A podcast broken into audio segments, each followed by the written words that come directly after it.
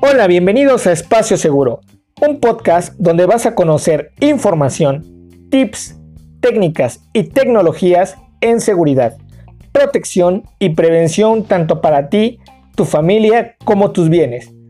Esto guiado por expertos en áreas de seguridad. Soy tu asesor y amigo Daniel Espinosa y te estaré guiando para que juntos hagamos de este un sitio, un lugar, un espacio seguro. Iniciamos.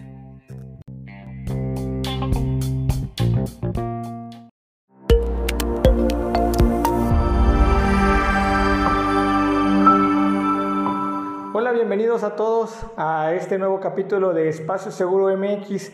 Qué gusto volvernos a ver, una temporada bastante complicada con el tema de la pandemia, del COVID, muchas situaciones que se presentaron y pues no pudimos dar continuidad, ¿verdad Charlie? A los capítulos, no pudimos dar continuidad a nuestros invitados, pero bueno, afortunadamente las cosas ya están mejorando y vamos a darle continuidad a esto pues para seguirlos invitando a que no se pierdan nuestro canal, no se pierdan el podcast y sobre todo que tengan información que sea de utilidad, ¿no? Para su actividad.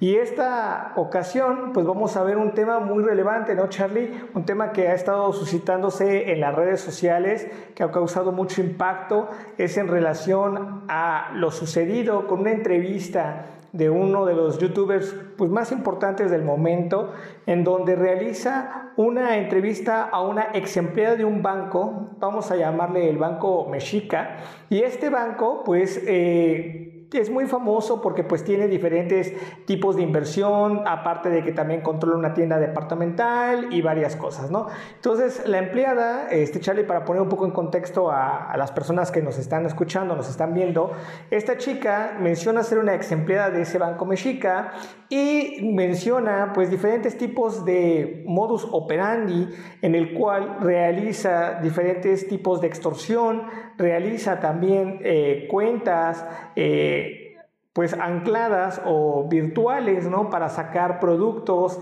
tarjetas a nombre de titulares, ¿no? Sin su consentimiento. Entonces, pues fue una situación complicada, eh, incluso hubo comentarios por parte de la prensa nacional incluso hasta internacional, tanto que llegó a oídos del dueño, ¿no? Del señor, el mero dueño de lo que es esta empresa mexica, del Banco Mexica y esta tienda E, y entonces, pues él dio una conferencia, ¿no? Una plática en cuanto a, en un video muy corto, explicando que los empleados y que los colaboradores de esta institución, pues eran totalmente personas eh, de buena fe, tenían situaciones como ética, como valores, etcétera, ¿no? Pero bueno, de todos modos, la situación aquí es que se suscitaron estas dos situaciones en cuanto a la vista o la percepción que tenían los clientes en relación a qué tan seguros están invirtiendo, eh, comprando en esta tienda mexica y en la tienda E, propias del, del dueño de esta compañía. Y la segunda opción, la imagen, ¿no? tanto internacional de otros bancos, que también afectan la calidad, la protección e incluso la rentabilidad del negocio. Entonces, pues hablando de esto, mi compañero Carlos es una persona que conoce en cuanto al tema de seguridad en proyectos precisamente de investigación del lavado de dinero y de criminal compliance. Y pues para que nos especifiques un poco más, Carlos, cómo es la situación en cuanto a esta protección que debe de existir de las empresas, de los negocios, sobre todo para protegerse del actuar de los empleados, ¿no? A lo mejor las empresas pues cuentan con diferentes estándares de calidad, de seguridad, tanto patrimonial como de prevención de datos, etcétera. Pero ¿qué pasa con el actuar de los empleados, no? ¿Cómo la regularizamos? ¿Cómo la controlamos? Y sobre todo, ¿cómo aseguramos que no va a haber una afectación, algo intangible, pero también que es importante para las empresas como es la imagen, ¿no? Pues mira, vamos a, a tomar diferentes perspectivas. Primero, eh, tratar de abordar el tema desde un lenguaje no tan técnico para que también la gente que nos escucha, los usuarios que nos han seguido en nuestras transmisiones, pues puedan comprender un poco más de la situación a la que nos estamos refiriendo. Primero, acerca de las entidades financieras, eh, a, manera de recomendación, es indispensable que nosotros podamos verificar a través de las páginas de la Conducef aquellas entidades financieras que se encuentran reguladas. Eh, una vez dicho esto, nos vamos a, trasladar al caso que ya nos hizo favor Daniel de explicarles. eh, a manera detallada eh, pues lo que está aconteciendo. Primero que nada, acerca de, los compliance y de los criminal compliance program. Dentro de los temas de compliance hablamos de unos de esquemas generales, que es un deber cumplir de la, de la entidad financiera hacia sus clientes, hacia la Comisión Nacional Bancaria, y para el interior, ¿no? Entonces hablamos de un tema de cumplimiento normativo generalizado en todos los aspectos, tanto a nivel eh, fiscal, a nivel mercantil, a nivel interno, eh, pero tenemos otro programa que es más específico, lo que es el Criminal Compliance Program. ¿Y a qué nos referimos con esto? Dentro de los Criminal Compliance Program hacemos énfasis en un esquema de prevención para evitar la comisión de conductas delictivas al interior de la empresa, al interior de la institución en este caso.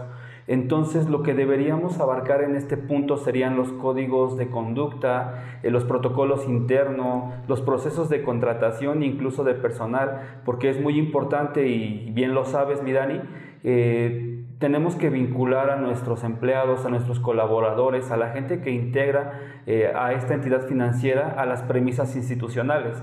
Eh, todos sabemos que para poder dirigir con rectitud eh, las actividades de una persona jurídica, en este caso una persona moral, pues tenemos que emparejarla con nuestros principios, con nuestros valores y pues todo se ve reflejado en un esquema de contratación.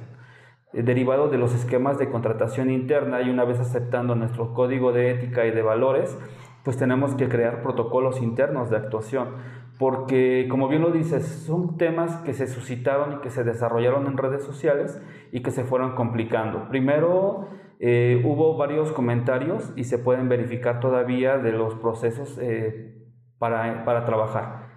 Por ejemplo, el uso de celulares en el interior de las entidades financieras. ¿Qué es lo que pasa? Que la gente empezó a comentar, derivado del, de la entrevista, que cómo era posible que los empleados tuvieran acceso a un teléfono celular y a través de esta manera que pudieran fotografiar las tarjetas de crédito o débito de los usuarios para registrar compras y poder disfrazarlas en los pagos que les iban proporcionando a través de mensualidades o de pagos quincenales. Entonces, sí es muy importante verificar los procesos internos porque hay una situación muy importante y esto se lo he comentado a muchos alumnos con los que tenemos el gusto de trabajar, que es el daño a, la imagen, el daño reputacional es el mayor riesgo que corre una empresa y principalmente en este Banco Mexica, que es una empresa de renombre nacional y pudiera ser internacional por la gente que eh, acostumbra a mandar dinero a sus familiares desde el extranjero, pues bueno, va a perder esta confianza, va a perder clientes y a final de cuentas las entidades financieras trabajan con el recurso de los clientes. Entonces sí es muy importante verificar el esquema de los procesos internos para poder brindar un esquema de seguridad a nivel 360. Entonces ya vamos abarcando diferentes puntos. Primero, verificar que sea una entidad financiera regulada a través de la Conducef que esté recomendada y pues bueno, seguir los protocolos de seguridad, muchas veces atendiendo a las necesidades de la sociedad, a las necesidades de la población, que no todos confían en las entidades financieras pues que tienen eh, mayor nombre por el esquema de requisitos que solicitan para poder operar con ellos y se van a lo más fácil. Entonces vamos a poner otros tipos de bancos que competen con ellos y por el esquema de papeleo, por el esquema de trámites, de documentos, incluso pudiésemos tocar el esquema de porcentaje respecto a los cobros de comisión que hacen las entidades financieras y se van por lo más fácil, lo que no debería ser así. Debemos tomar en consideración que entre más filtros, mayor seguridad. A lo mejor por esquema de comodidad, te comento, y por las necesidades de la gente que utiliza estas entidades financieras, se van a lo más fácil, no necesariamente con Banco Mexica. Podemos buscar otras entidades financieras que no están completamente reguladas o que van creciendo, pero el esquema de los filtros de seguridad es importante porque a final de cuentas es una garantía que se le brinda al usuario para la protección del recurso y pues el recurso es la razón por la cual la gente acude a este tipo de negocios. Sí, sí es importante lo que menciona Charlie, creo que es algo que tenemos que analizar, ¿no?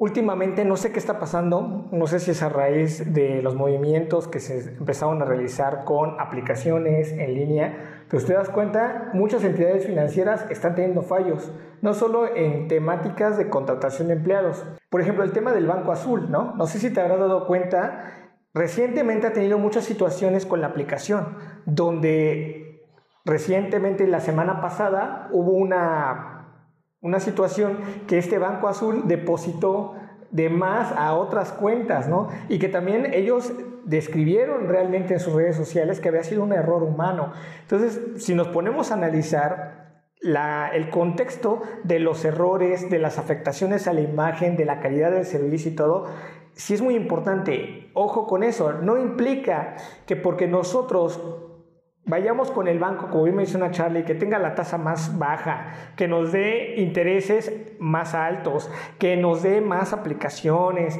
que nos dé más seguridad, no implica que no corramos un riesgo.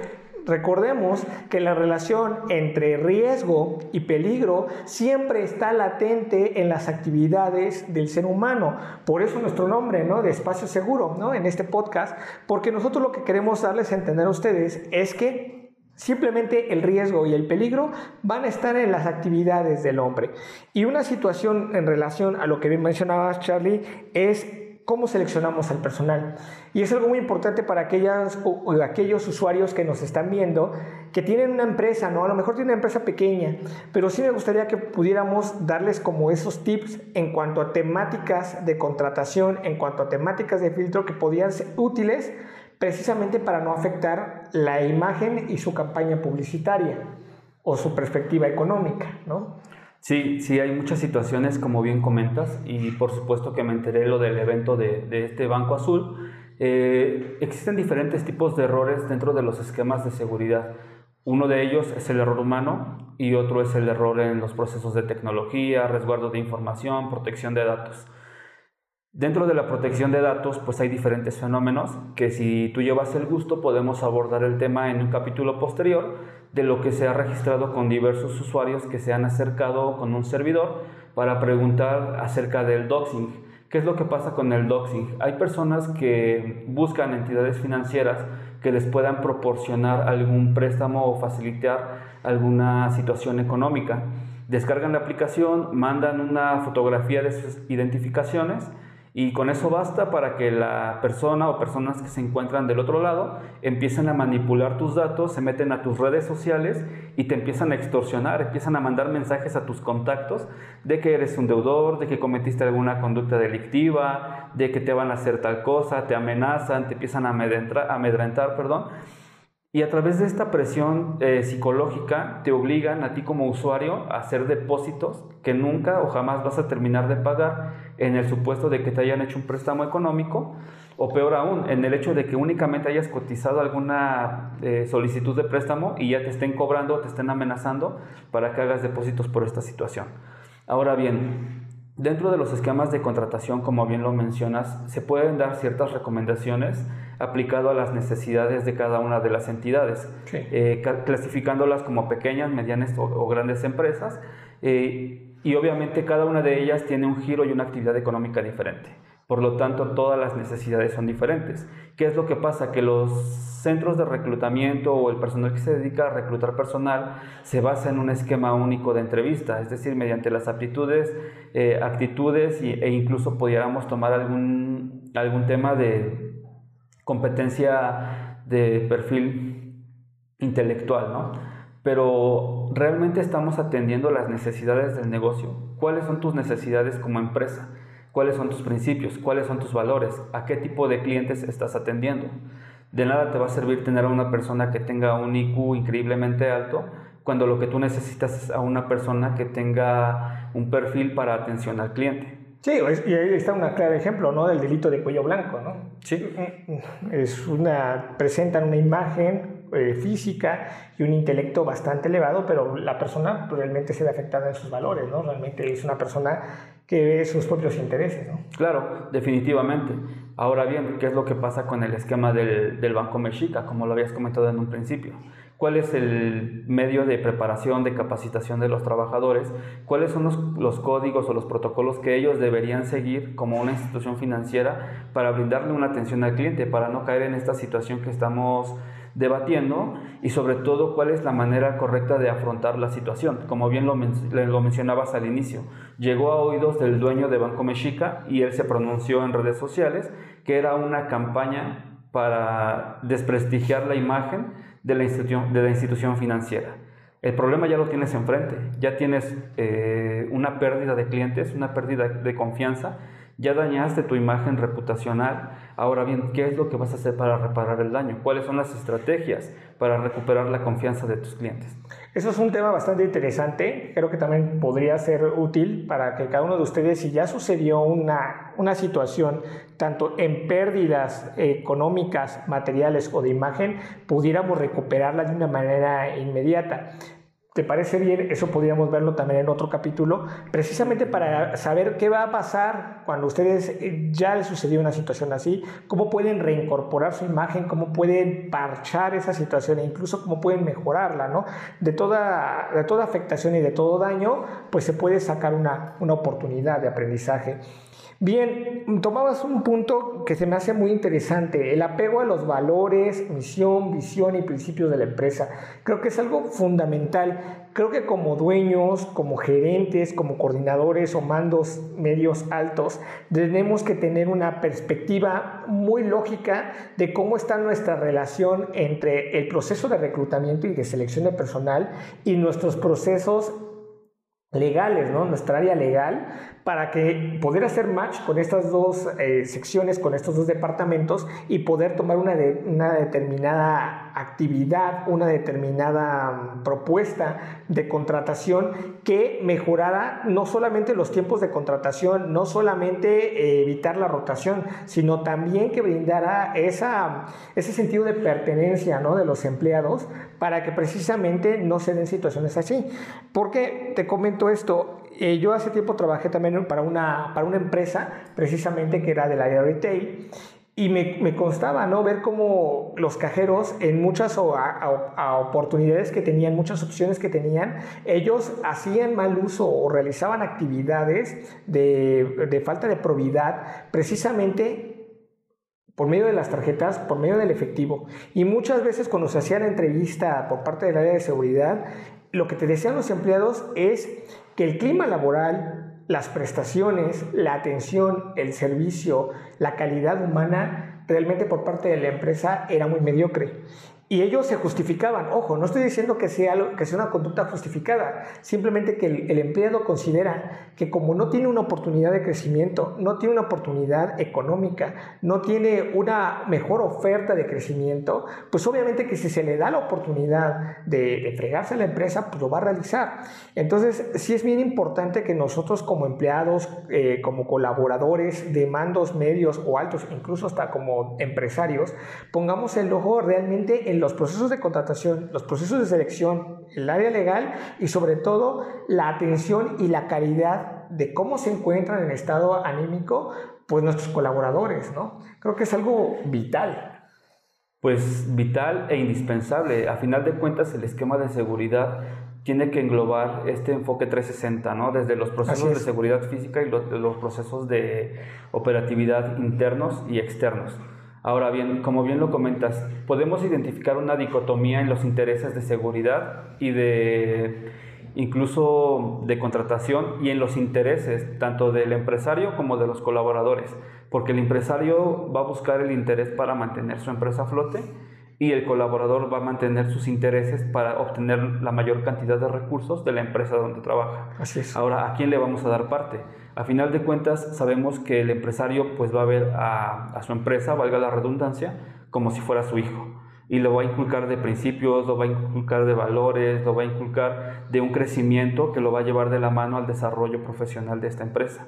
Pero ¿de qué manera lo va a hacer? En manera objetiva. Bueno, pues entonces hay que tomar en consideración los intereses y las necesidades de los colaboradores sin caer en los caprichos que exige el colaborador, porque también podemos identificar esta parte de muchos colaboradores que van a buscar explotar la mayor cantidad de beneficios de una empresa, cuando ellos no están entregando o no tienen la intención de entregarse al 100% a los ideales de la empresa.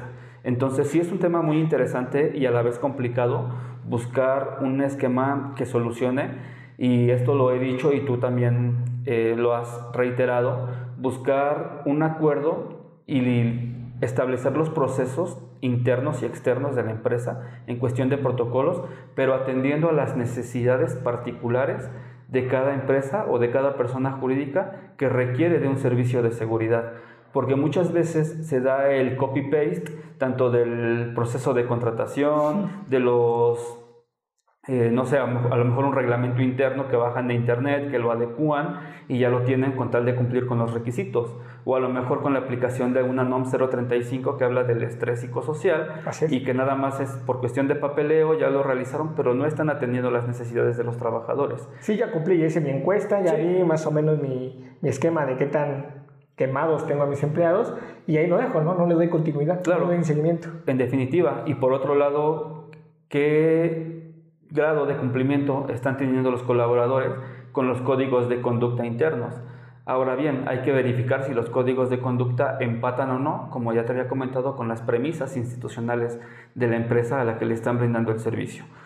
Sí, no solamente, para que quede muy claro, no solamente enfocar la visión de los mandos medios y esquemas altos o la alta dirección en temáticas de productividad y de ventas, sino como bien mencionas, entonces quiero entender que ellos tienen que tener una visión 360 tanto también de las necesidades de la empresa, las necesidades propias como, como personas, ¿no? como empresarios, y las necesidades de sus empleados, ¿no? poniéndonos en, un, en una balanza, ¿no? precisamente para evitar que haya una descompensación en alguna de las dos opciones, porque también eh, si vamos a los extremos puedes originar también una afectación no solamente para tu imagen, sino también hasta para el recurso económico. Claro, en definitiva, la seguridad es 360 en medida de atención de necesidades. ¿Por qué? Para no cumplir con el mero requisito de contratar guardias de seguridad, de poner cámaras y de establecer un protocolo cuando no sabes si realmente es lo que necesitas o cuáles son los riesgos que quieres atender.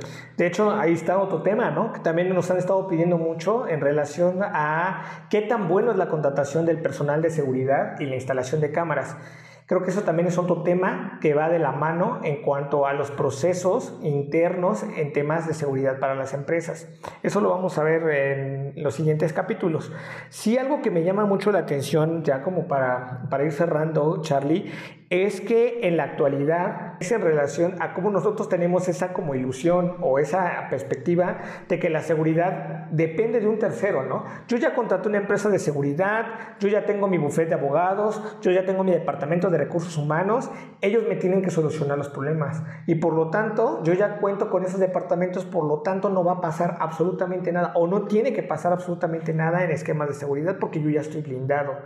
Cosa que no es cierto, ¿no? Porque desafortunadamente no el que tengas 385 cámaras, no el que tengas 420 mil guardias, no el que tengas todos los sistemas de GPS y de localización, te eximen de un riesgo de poder sufrir algún tipo de afectación económica de imagen e inclusive de perspectiva de género también, ¿no? Si hablamos en otras, otras características, también otro tipo de, de daños perjudiciales a las empresas.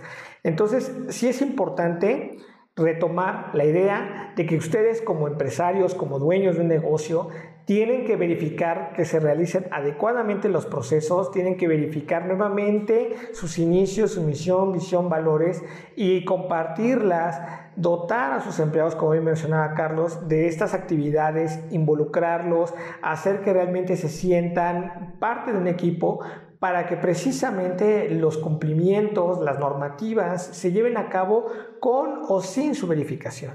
Entonces, eso es algo muy importante, ¿no? Creo que, que, estamos dejando de tomar nuestra responsabilidad como dueños o como empleados y lo estamos pasando a otra persona. ¿no? Sí, digo, a final de cuentas, el hecho de contar con ello no significa que estés exento de, de los riesgos, como bien mencionas.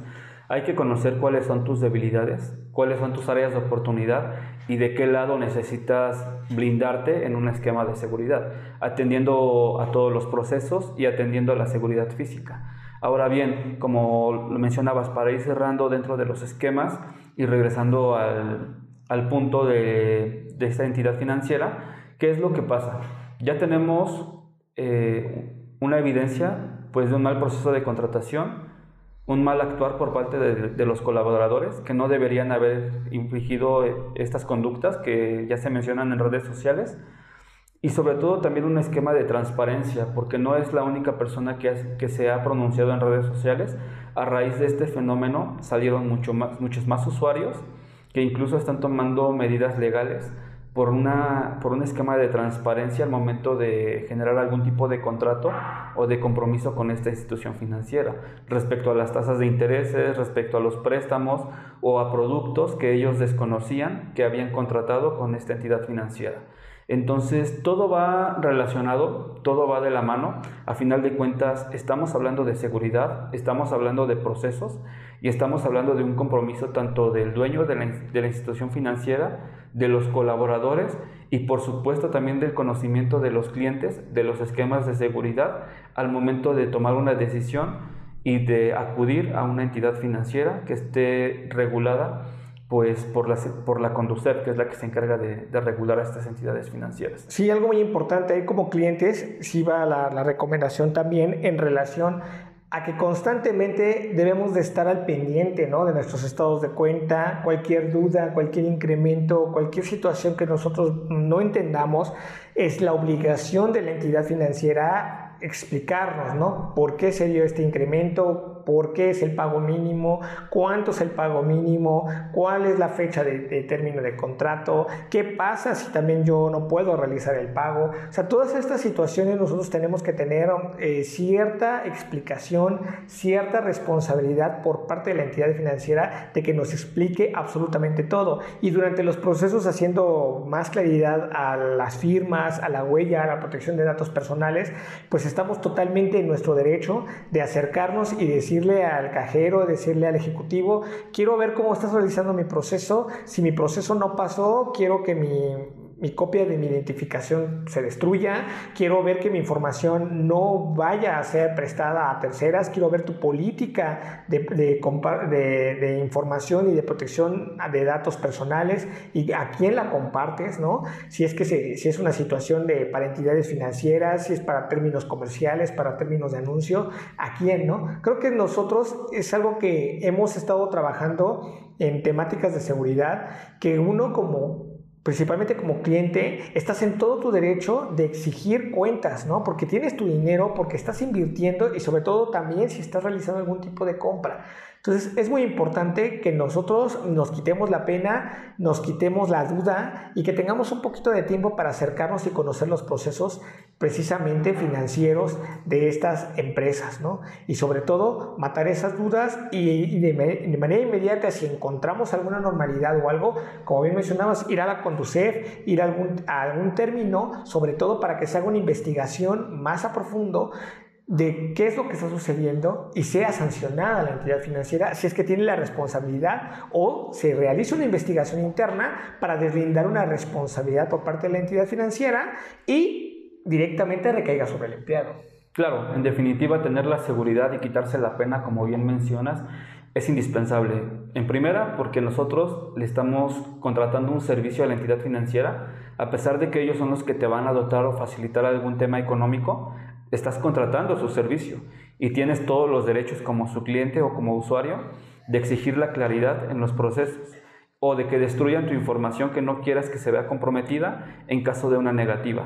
Ahora bien, también a manera de recomendación, podemos asesorarnos de la persona en temas legales, en quien más confianza tengamos, como decía en, en la televisión, o también de acercarnos a las instituciones de gobierno que regulan a las entidades financieras. O sea, no, no, no hay motivo para no acercarse y para no prevenir, porque a final de cuentas, de la misma manera en que el recurso financiero es el principal interés de estas entidades, pues evidentemente como personas y como clientes también cuidamos nuestra inversión financiera. A final de cuentas es el motivo por el que nos acercamos y es el motivo por el que estamos contratando este tipo de servicios para tener una facilidad o para poder resolver alguna situación que se nos ha atravesado como personas y pues por alguna circunstancia externa no tenemos esta capacidad de solvencia. Entonces nos afecta demasiado que nos estén cobrando intereses de más, que nos estén colocando productos que no contratamos o que una tercera persona abuse de su cargo, de su puesto y de las herramientas que les confiere su centro de trabajo para cometer este tipo de arbitrariedades. Sí, en efecto, ¿no? Ya demasiado tuvimos ahorita las afectaciones en relativo la pandemia, ¿no? Ahorita tenemos el tema de la inflación como para todavía vernos afectados en esas situaciones de bolsillo. Bien, pues esto es el tema del día de hoy. Esperemos que les haya sido de utilidad. Vienen muchos temas más a continuación, más productos, más información, más invitados especiales hemos recibido en cantidad de mensajes, de comentarios con referente a, lo que, a los temas que ustedes quieren verse abordados y pues es lo que vamos a realizar. Vamos a continuar trabajando en ello. Crean que la temporada de Espacio Seguro sigue vigente y vamos a darle con todo, ¿no, Charlie? Sí, mira, si me permites, Dani, Está el canal de YouTube de Espacio Seguro. Si alguno de ustedes tiene algún interés en abordar un tema en específico, como, en específico, como bien lo dice Daniel, pueden dejar su comentario en la parte de abajo y les aseguramos que si no lo atendemos nosotros, vamos a buscar a un especialista que nos acompañe en atención para resolver estas dudas en cuestión de seguridad que ustedes nos están extendiendo. Tienen el canal de YouTube, tenemos el canal de Spotify donde nos pueden escuchar y pues vamos a traer más temas, vamos a darle continuidad, que a final de cuentas la idea es no quedarse sentados, es atender sus necesidades, darles consejos y facilitar su vida en cuestiones de seguridad. Así es, siempre la recomendación de espacio seguro es involúcrense, conozcan y sobre todo busquen la ayuda de profesionales, expertos en temas de seguridad que los puedan asesorar, ya sea en términos de seguridad patrimonial, de prevención de pérdidas, de criminal compliance, ¿no? que son las fuentes más importantes en temáticas de seguridad para proteger sus negocios, su patrimonio e incluso hasta su familia. Entonces, no se pierdan nuestro próximo capítulo, estamos en contacto mensajito ahí por redes sociales, un me gusta al canal de YouTube, compartan esta información, debe de conocerla sus conocidos, sus amigos y sobre todo sus familiares para que pues no se vean víctimas de Lampa. Que tengan todos un buen día. Saludos. Hasta luego.